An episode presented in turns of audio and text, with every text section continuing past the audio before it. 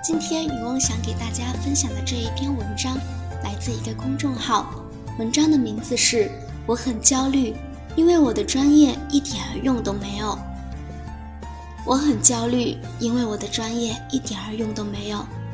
最近跟很多师弟师妹聊到，他们都在问我，毕业后你从事本专业的工作吗？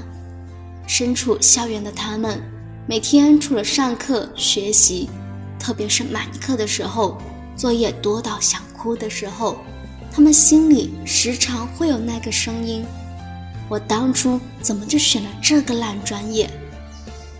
其实大多数人都是一样，专业都是按吃香的选。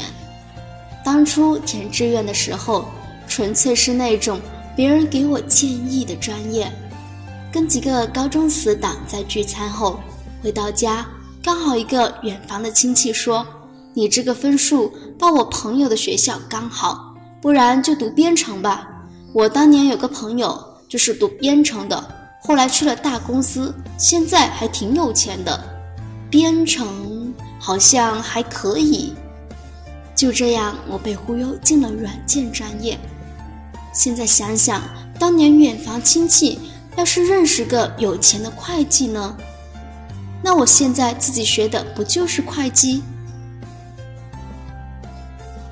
大一、大二的时候学的是计算机语言，什么 C 加加，什么 Java。大三学更难的安卓开发，还有 PHP。大四就直接扔出去实习了。大学几年，有一半的课程与代码有关。更注重实操。经过长时间与电脑的亲密接触，全班同学得出一个“难怪程序员死得快”的结论。一半的人在这个学期的后半学期就放弃了，能开发出程序的人少之又少，更别提能有去参加比赛的人。专业其实跟兴趣有关。诚然，程序员在现在这个时代确实是很吃香的专业，是很多没有什么好背景的大学生留在大城市的跳板。然而，软件这个专业要学好也并不是那么简单。相对于其他专业，这个专业对学生的要求是思维严谨、足够耐心，不然是真的很难在这个专业坚持下去。也难怪为什么后来有那么多人转专业，那么多人没有从事本专业了。跳出来可以，不过会更难。而我的好朋友，他的专业是文学类，很多人一听到他的专业，总会无意识地把他归为有文采、有文化、有底蕴的社会主义好青年。而实际上，文学专业的日常是该看剧的看剧，该 shopping 的 shopping，背一篇古文还没有中学生背得流畅。大学几年下来，别人都掌握了一门技术，而他的技能点还是和高中毕业时持平。如果说有差别的话，那就是他的数学水平倒退到了小学五年级了。走到大四的分水岭。一半开始早出晚归准备考研，还有另一半成为了光荣的人民教师，而他日复一日奔波在招聘会之中，发现除了文秘行政，好像没有什么适合他去做的。后来他面试平面设计，尴尬地发现自己比平面设计专业少一分技术。面试营销策划，又尴尬的发现自己比他们专业少一份专业。虽有跨界思维，但却也举步维艰。这时候你会发现，这个专业只能给予你逐字逐句揪出错别字的专业病。